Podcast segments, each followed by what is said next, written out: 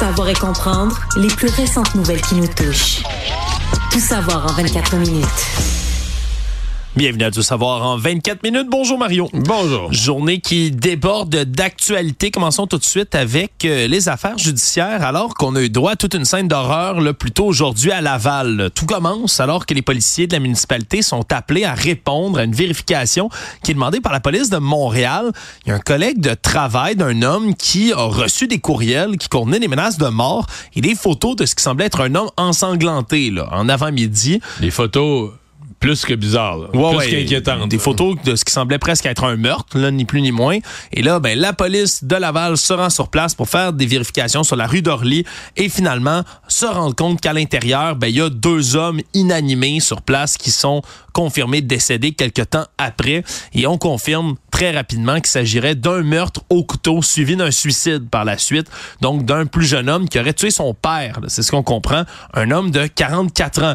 Et là, plus la journée a avancé, plus on a confirmé cette thèse-là. Et retrouver l'historique de l'individu en question, parce qu'il y en a tout un. Oui, parce que cet homme-là est connu des services policiers parce qu'à l'été 2000, ben, il a purgé une peine de prison pour avoir tué son ex-copine de 15 ans, lui qui avait 20 ans à l'époque et qui aurait assassiné cette copine en pleine rue à Laval, encore une fois, là, poignardé, donc une attaque au couteau à ce moment-là, avait été accusé de meurtre prémédité, mais avait fini par plaider coupable, donc il y a une accusation de Il meurtre avait non tenté de se prémédité. suicider à ce moment-là. Il avait été rescapé des eaux de la rivière des Prairies par les services policiers. En passant, on- on- à cette heure-ci, on nous dit de ne pas révéler son nom. Oui. Mais l'histoire est quand même connue, là. Oui, puis j'ai pu aller faire quelques vérifications. Là, semble-t-il, c'est un homme qui aurait tenté de se suicider même à plus qu'une reprise. Là. En cellule, aurait tenté de s'enlever la vie en attendant son procès. Même Mais cette fois-là, avait été sauvé là, des eaux de la rivière des Prairies, une extrémiste. euh, Ouais, ni plus ni moins. Donc, plusieurs tentatives de suicide à l'époque après les gestes qui lui avaient été reprochés.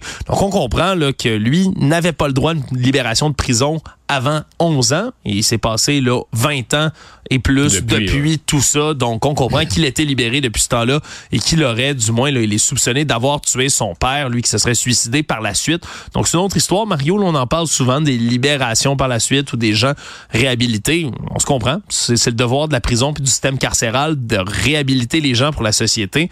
Mais c'est sûr que quand on voit des récidives comme celle-là, puis des fois, des années, des décennies après, mais ça fait toujours bizarre quand même.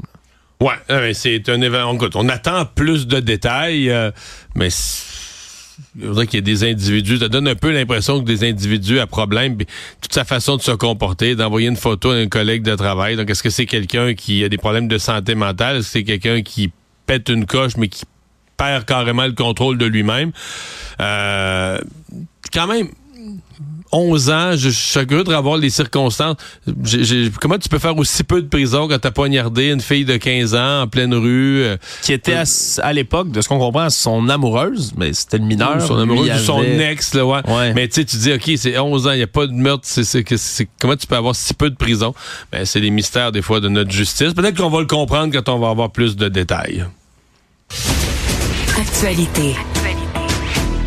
Dans les autres nouvelles qui sont tombées cet après-midi, un qui concerne Montréal et plus particulièrement un organisme qui a été sous les feux de la rampe, je vais le dire comme ça, ou plutôt sous le feu des projecteurs là, dans les derniers mois de l'Office de consultation publique de Montréal dont je parle. Eh bien, Guy Grenier, qui était le secrétaire général de cet office, a été congédié lundi. C'est ce qu'on apprend aujourd'hui, après bien évidemment les révélations de nos collègues du bureau d'enquête qui avaient entraîné en novembre mais tout un déclenchement, là, une avalanche de nouvelles autour de tout ça. Les dépenses douteuses, notamment de restaurants, notamment de voyages. On se souvient des huîtres en voyage, par exemple, des dépenses douteuses qui avaient été faites un peu par plusieurs membres là, de cet office de consultation publique de Montréal. Déjà, à la suite des révélations, je rappelle que Dominique Olivier, qui était devenue la numéro 2 de l'administration Plante, là, qui était la présidente du comité exécutif, elle avait démissionné de ses fonctions parce que c'était l'ancienne présidente de l'OCPM jusqu'en 2021. La présidente actuelle de l'OCPM, Isabelle Beaulieu, a été congédiée elle aussi par le Par conseil le vote du conseil, oui, oui, Ouais. pas rien. Ni plus ni moins, donc Puis, pour puis, à, ce moment, grave. à ce moment-là, les gens avaient pensé, mais pourquoi ils congédient pas Guy Grenier en même temps? Et la mairesse l'avait expliqué, c'est parce que pas de même, ça marche. C'est la, la nomination du conseil, c'est le président ou la présidente. Euh, le conseil nomme pas tous les employés, nomme un président ou une présidente. Ensuite, il y a un conseil d'administration. Il y a une façon de procéder. Et le DG, c'est pas une nomination, c'est une embauche. Donc là, probablement, je suppose, on a nommé en décembre un nouveau président. Lui a eu une première réunion du Conseil. La question du DG a dû venir. Tu sais, moi, je j'ai pas l'information, mais j'y vais par la logique. La question du DG a dû venir à l'ordre du jour. Et donc, cet après-midi, on nous annonce qu'elle a été réglée.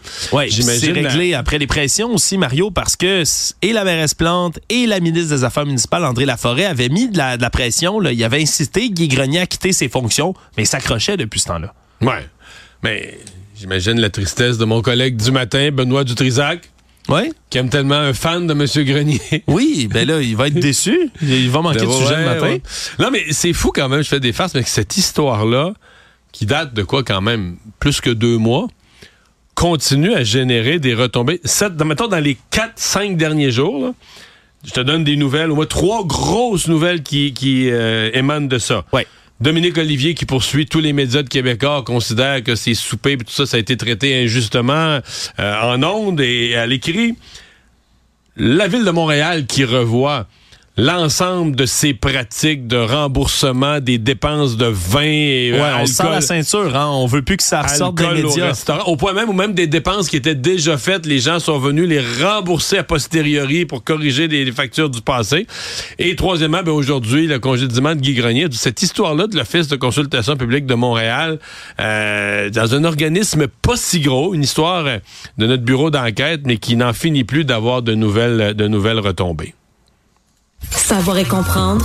Tout savoir en 24 minutes. Hier, on vous a livré la première partie de ce sondage léger sur les intentions de vote, mais il y avait une deuxième partie et déjà Jean-Marc Léger, dans le précédent épisode, était avec nous et nous avait laissé là, sur une note mystérieuse en disant que l'effet Denis Coderre allait être mesuré dans la deuxième partie. Mais voilà que c'est chose faite, c'est ce qu'on a appris aujourd'hui. Il est arrivé de Denis à la tête du Parti libéral du Québec selon le sondage léger.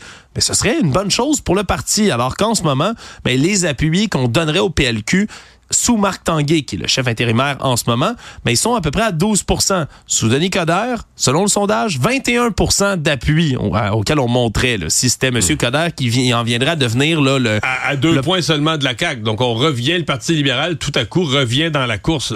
Oui, exactement, se resituerait dans une course, puis ce serait même le plus haut total depuis décembre 2020. Depuis ce temps-là, on chute dans les sondages, dans les intentions de vote du côté du Parti libéral du Québec, sous Denis Coderre, du moins selon les intentions du sondage. Mais on remonterait, justement, ce serait la remontée.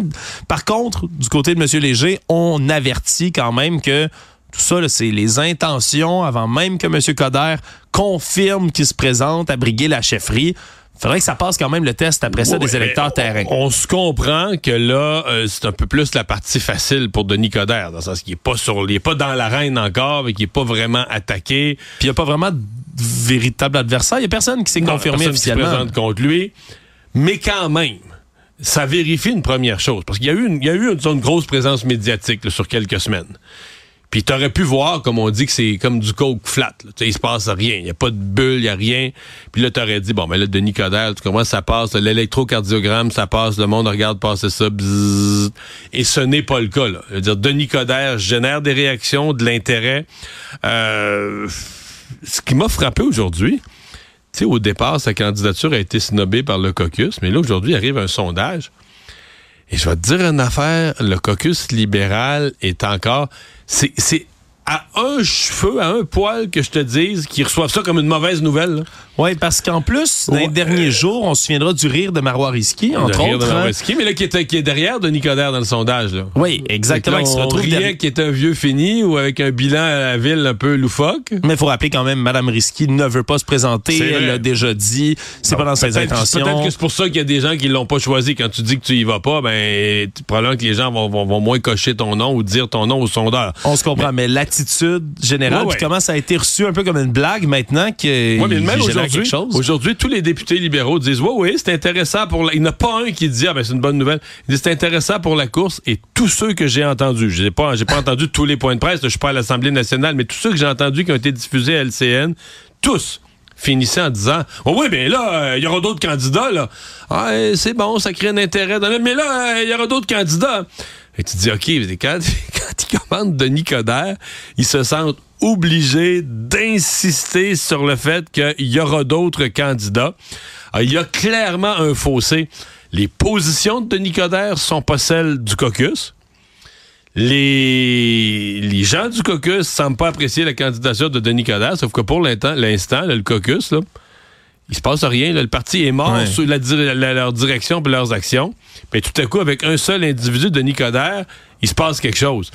Je sais pas où ça va mener tout ça, mais c'est intéressant à suivre. Oui, puis penses-tu qu'en ce moment, là, au Parti libéral, on est en train d'éplucher le bottin au grand complet des candidats potentiels? C'est comme, s'il vous plaît, parce que le seul autre qui est pressenti, c'est Frédéric Beauchemin, puis selon le sondage léger... Il fait pas le poids du tout. Ben, il fait pas le poids du tout. il, obtiendrait moins d'appui qu'en ce moment, là, le parti. Pas sous Denis Coderre, en ce moment, comment il se présente, là, donc sous Marc Tanguay en chef intérimaire? Le seul autre nom qui n'a pas, à ma connaissance, dit un nom à cette candidature aussi définitif et clair que Marois Risky et Marc Tanguay, et qui arrive avec un pourcentage dans le sondage, c'est Antoine Dion Charret. Oui. Le fils de Jean Charret. Ça, c'est le seul nom. J'ai pas, j'ai pas en tête son propos exact. Je sais qu'il a dit qu'il voulait pas se présenter, que c'était trop tôt pour lui. Mais ma perception, c'est qu'il a pas fermé la porte d'une façon, mettons, Marois Risky, là, c'est clair, clair, clair. Elle est enceinte, elle est pas là-dedans, pantoute, est pas là du tout, du tout. Marc Tanguy a dit, moi, je reste, je reste comme chef intérimaire, donc je me présente pas à la chefferie. Ah, est-ce qu'Antoine Dion Charret pourrait y aller? Parce qu'à mon avis, si c'est juste Frédéric Beauchemin puis Denis Coderre, même pour nous, les médias, il n'y a même pas lieu d'appeler ça une course. C'est le moment d'appeler François Lambert, Mario? Comme chef libéral? Ben, rendu là. Il se présente pas à la mairie de Montréal? Mais ah non, finalement, c'était pas sérieux, finalement. C'est pas. Es-tu libéral? J'en doute. Faudrait lui demander. Ouais. Tout savoir en 24 minutes. Sur la scène fédérale maintenant, le chef conservateur Pierre Poilievre a pris position plus officiellement pour la première fois là, sur l'histoire, si on veut, là, ben, des enfants transgenres. Euh, tout ce dossier qui fait beaucoup de tabac depuis, entre autres, que la première ministre conservatrice de l'Alberta, Danielle Smith, a annoncé la semaine dernière qu'elle veut interdire les inhibiteurs de puberté, entre autres, qui sont utilisés pour faire des transitions de genre chez les jeunes, donc de l'hormonothérapie pour tous ceux qui ont 15 ans et moins, là, puis qui n'ont pas encore amorcé des traitements en tant que tels. Mais là, Pierre Poliev va plus loin que Daniel Smith. Oui, lui est contre l'utilisateur de puberté tout court chez les enfants. Puis lui, moi j'ai vu 18 ans et moins, non pas 15 ans et moins, mais carrément il a parlé de décision d'adulte pour, par des adultes. Lui, c'est ce qui c'est ce qui affirme comme ça. Donc, je ne sais pas si le 18 ans a été nommé directement par M. Poilievre. Mais peut-être que tu as raison. Peut-être que c'est un journaliste qui a interprété adulte comme étant 18 ans. Voilà. Ben, il dit que c'est la liberté. Puis il a réitéré quand même la liberté des adultes à prendre des décisions à propos de leur propre corps. Mais c'est une véritable première fois quand même là, pour M. Poilievre qui habituellement, là, si on veut, serpente entre ces discussions-là et entre les questions qu'on lui pose en disant ben c'est le choix des parents de faire ce qu'ils veulent avec leurs enfants, puis tout ça, ben on respecte la, condition parentale puis l'autorité parentale. Là, cette fois-ci, c'est différent la position qu'il prend. Là. Puis il n'a pas tardé à se faire critiquer, bien évidemment, par Justin Trudeau, le premier ministre, et par son parti par la suite.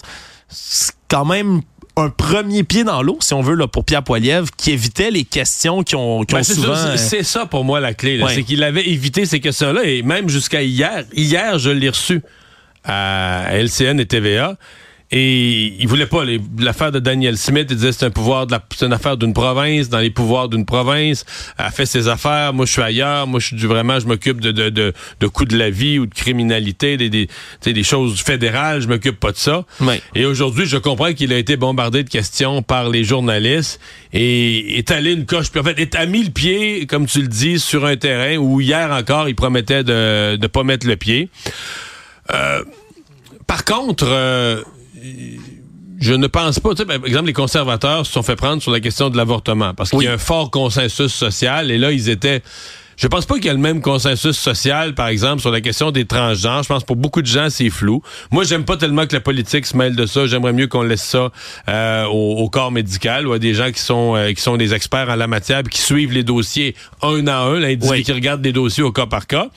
Mais je pense pas qu'il y a un consensus. Quand on dit euh, les gens qui sont à l'autre extrême, puis qui disent, ben là, les enfants, sans le consentement des parents, devraient pouvoir changer de sexe à 14 ans. Oui, il y, a un malaise beaucoup plus perceptible. Oui, puis surtout surtout une littérature internationale qui se développe en Grande-Bretagne, entre autres, sur beaucoup de cas de gens qui arrivent plus tard à l'âge adulte et qui regrettent ce qu'ils ont fait à l'adolescence. Là. Et qui, veulent revenir. Et là, c'est des chirurgies énormes pour revenir en arrière et tout ça. Fait que je pense que c'est un sujet où euh, l'opinion publique, c'est pas c'est, pas comme l'avortement. Mais je pense quand même qui, ben, il devrait pas se mêler de ça. En même temps, euh, on a bien senti Justin Trudeau qui s'en est mêlé hier. Justin Trudeau qui veut amener clairement euh, Pierre Poliev sur ce terrain-là. Oui, puis les libéraux qui ne cessent d'utiliser aussi les dernières décisions de Madame Danielle Smith en Alberta pour réattaquer encore et toujours le mouvement conservateur. Donc, on a mis un pied dans l'eau du côté de Pierre Poilievre, mais après ça, ce sera à voir. Est-ce qu'aux prochaines élections, est-ce que d'ici prochaines élections, c'est un terrain sur lequel il va trouver glissant, finalement, mais ça, ça reste à voir. Tout savoir en 24 minutes. Aujourd'hui, les éducateurs et éducatrices spécialisés sont sortis pour dénoncer le fait qu'ils n'ont pas été consultés, du moins en grande majorité non consultés, par le plan de rattrapage scolaire du ministre de l'Éducation, Bernard Drinville. On se souviendra, on a annoncé au début janvier 300 millions de dollars, 500 000 élèves qui vont pouvoir bénéficier de tutorat spécialisé. Et alors qu'on dit que pour l'instant, 91% des écoles québécoises vont offrir au moins une aide supplémentaire, on cherche encore des gens.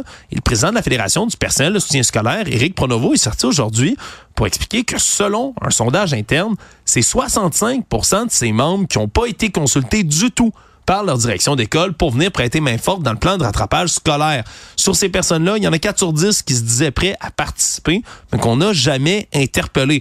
Alors là, ça se pose la question, même si on dit que le plan pour l'instant va bien, qu'on est capable d'avoir une certaine offre sur le terrain, les échos sont un peu différents dans le milieu scolaire. Mais, ça, participe de quelque chose, parce que les, personnels de soutien sont aussi frustrés du règlement, des conventions collectives, des avantages. J'ai eu beaucoup de commentaires de colère, des avantages qui ont été consentis aux enseignants. Tu sais, les enseignants ont tout gagné dans la Ils disent que non, puis la FAE, la composition de la classe, mais il reste que dans cette négociation, les enseignants ont beaucoup gagné. Et ils ont gagné aussi que toute l'école devienne enseignant centriste. On dit, on dit euh, le, le, système hospitalier est trop centré sur les docteurs. Oh. Je crois que les enseignants sont au cœur de l'école. Mais c'est comme s'ils ont tout ramassé, tout l'intérêt des directions d'école du ministre, c'est les profs, les profs. On a peur que les profs soient pas de bonne humeur. On, est profs, on a peur que les profs se trouvent pas assez payés, soient pas assez contents. Et le reste du personnel qui travaille dans les écoles, sincèrement, est vraiment frustré. Puis là, ben, t'en ajoutes une couche, dis, OK, il y a un plan. Et, c'est très payant, là, hein? très payant. D'aller faire le rattrapage? Ben, le rattrapage est payé à, à, 92 pièces de l'heure. Pour ceux qui sont au maximum de l'échelon, ce que je comprends, il est payé 92 pièces de l'heure mais c'est pas de l'heure d'enseignement. C'est que tu peux être payé 92 pièces de l'heure, mais tu vas enseigner, tu vas juste donner, mettons, 45 minutes parce que l'autre 15, on te le laisse pour de la préparation. Oui. Fait que si t'enseignes, tu donnes une heure et demie de, de tutorat, tu vas être payé pour deux, là. Fait que là, euh, tu comprends que ça revient, si tu le calcules en termes réels, tu arrives en haut de 100 pièces de l'heure. Donc, euh, non, je te dis, y a, je sais pas comment ça se vit sur le terrain, est-ce qu'il y a des tensions dans les écoles, mais c'est évident qu'il y a un sentiment des autres corps d'emploi que les profs ont tout ramassé. Là. Actualité. Un jugement a été rendu aujourd'hui concernant les demandeurs d'asile qui est venu invalider une histoire qui remonte à 2018. À l'époque, le gouvernement Couillard avait demandé à la Cour d'appel d'exclure, plutôt la Cour normale, pardonnez-moi, les demandeurs d'asile du programme d'accès aux services de garde subventionnés parce que selon la loi sur les services de garde éducatifs à l'enfance, les personnes qui sont admissibles aux garderies subventionnées, c'est des personnes qui séjournent au Québec principalement afin d'y travailler, ce qui n'est pas une catégorie dans laquelle rentre les demandeurs d'asile. Eh aujourd'hui, c'est un jugement unanime qui est tombé de la Cour d'appel qui conclut ben, que la décision du gouvernement Couillard ben, était discriminatoire à l'égard des femmes, portait atteinte au droit à l'égalité qui est protégé par l'article 15 de la Charte canadienne des droits et libertés de la personne. On vient donc confirmer que les demandeurs d'asile, plus particulièrement, on se comprend, les demandeuses d'asile vont pouvoir envoyer leurs enfants dans les garderies subventionnées. je rappelle le prix, c'est 8,85 dollars par jour dans les garderies. Non, parce que c'est les contribuables qui payent l'autre 50 pièces de ce que ça coûte. C'est ce qu'on comprend autour de tout ça. Évidemment, bonne nouvelle pour les demandeuses d'asile qui arrivent au pays, mais de l'autre côté, c'est certain que, alors qu'on parle d'un problème de demandeurs d'asile trop nombreux, de la facture que ça coûte. D'un manque de place en garderie. D'un manque de place en que garderie. Là, on comprend que tu as des travailleuses euh, qui payent des impôts au Québec qui n'auront pas de place, là. Oui. Fait que c'est autant on est, tu sais, parce que l'accueil pour moi là, des, des, des, demandeurs d'asile, j'ai toujours dit, faut pas, euh, faut pas économiser là-dessus, faut pas être mesquin là-dessus. Donc euh, les enfants, les demandeurs d'asile arrivent, ils ont des enfants, il faut leur une place à l'école. On est une société riche, faut que les enfants, faut que ça aille à l'école. C'est la base d'un enfant doit aller à l'école. Bon, l'aide de dernier recours. On dit pendant qu'ils n'ont pas le droit de travailler, mais là, faut bien qu'ils puissent aller faire l'épicerie. Là, ils s'inscrivent tout de suite à l'aide sociale. Le jour 1, ils ont l'aide de dernier recours. Il reste que c'est quand même quelque chose, là. C'est les contribuables d'un pays accueillent une nouvelle personne qui est pas un immigrant reçu, qui est juste un demandeur d'asile, qui est peut-être un faux demandeur d'asile, parce que il y, en a plus de la moitié qui sont renvoyés ou qui, qui sont jamais. Mais en attendant la décision, on donne accès à l'aide sociale. Après ça, ben là, évidemment, s'ils sont malades, le système de santé, le fédéral, je pense, en rembourse une partie ou la totalité. Mais l'hébergement, on s'assure de l'hébergement. Les premières nuits, c'est à l'hôtel. Mais là, la garderie, la décision du gouvernement Couillard, c'est pas un parti qui était anti-immigration, au contraire, mais c'est de dire, ouais, mais là, ils peuvent pas travailler. Ils n'ont pas le droit de travailler. Est-ce qu'on leur donne une place, tu comprends? Est-ce qu'on leur donne une place, euh, surtout dans un contexte où on manque déjà de place en garderie pour ceux qui travaillent? Oui, parce que c'est quand même là le nerf de la guerre, on s'entend. mais là, tu dis, OK, le Canada, on est vraiment basé sur des principes, peut-être des beaux principes, mais sur le plan du pratico-pratique. Puis, c'est toujours le danger, tu comprends? On veut pas. Euh, on veut garder une ouverture d'esprit par rapport à tout ce qui est immigration. Mais plus tu frustres les gens, c'est sûr qu'il y a des gens qui attendent une place en garderie qui vont dire, mais c'est ça. Moi, j'en ai pas parce que c'est demandeurs d'asile qui ont pris ma place. Donc, euh, donc c'est une décision aujourd'hui qui m'a fait, euh, qui m'a fait sursauter dans le contexte présent.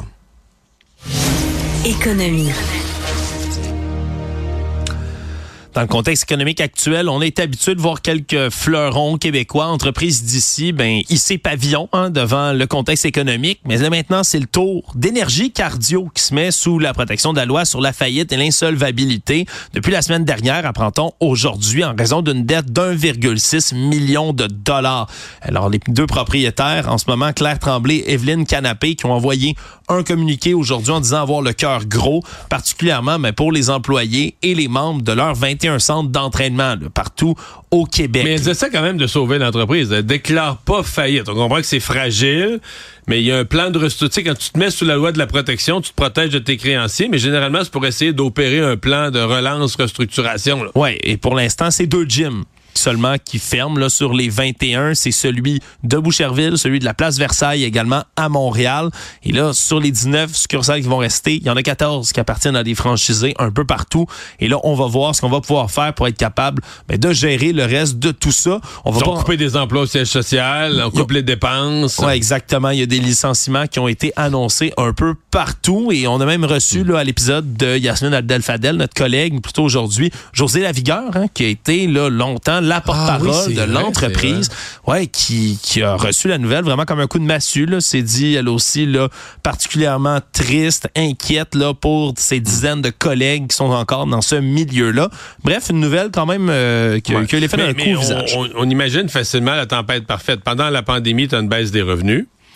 Pour t'en sortir, t'empruntes, tu t'endettes, puis tu sors de la pandémie, il arrive quoi? Hausse de l'inflation, explosion des taux d'intérêt. Donc là, l'intérêt que tu payes sur la dette que tu as accumulée est beau. Parce que quand tu l'as accumulé, l'intérêt, le taux directeur était à 0,5. Fait que tu avais quand même des taux avantageux pour emprunter. Mais là, tes paiements, mois après mois, deviennent de plus en plus lourds. Le monde. Le secrétaire général de l'ONU, Antonio Guterres, aujourd'hui est allé de son discours là, devant l'Assemblée générale de l'ONU, comme il le fait chaque année, pour parler des priorités, selon lui, pour l'organisation onusienne.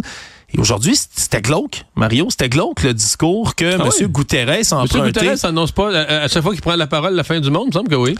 Ouais, là, il parle du monde qui entre dans une ère de chaos, oh! Mario, en nommant, mais entre autres, il été très le critique. chaos? Ouais, ben, du Conseil de sécurité de l'ONU, hein, qui est censé être quand même l'organisme qui préserve la paix dans le monde, du moins sur papier.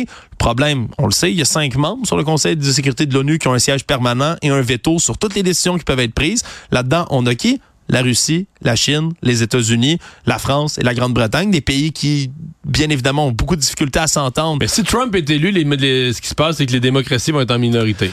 ben, pas vrai.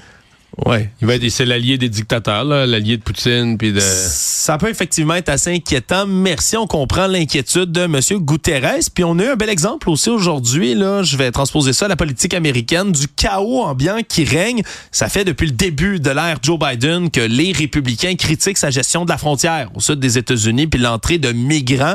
Bien aujourd'hui, on votait du côté du Sénat américain sur un projet de 118 milliards de dollars, projet bipartisan proposé par les républicains eux-mêmes pour être capable de faire de la gestion de la frontière. Mais comme Donald Trump refuse de voir ce projet-là accoucher en disant c'est un projet qui va nous mettre le blâme sur le dos parce que Biden va se prendre tout le mérite. Oui, ça arrive sous son administration. Ben, il a invité les républicains à voter non et le projet est mort dans l'œuf aujourd'hui. Résumer l'actualité en 24 minutes, c'est mission accomplie.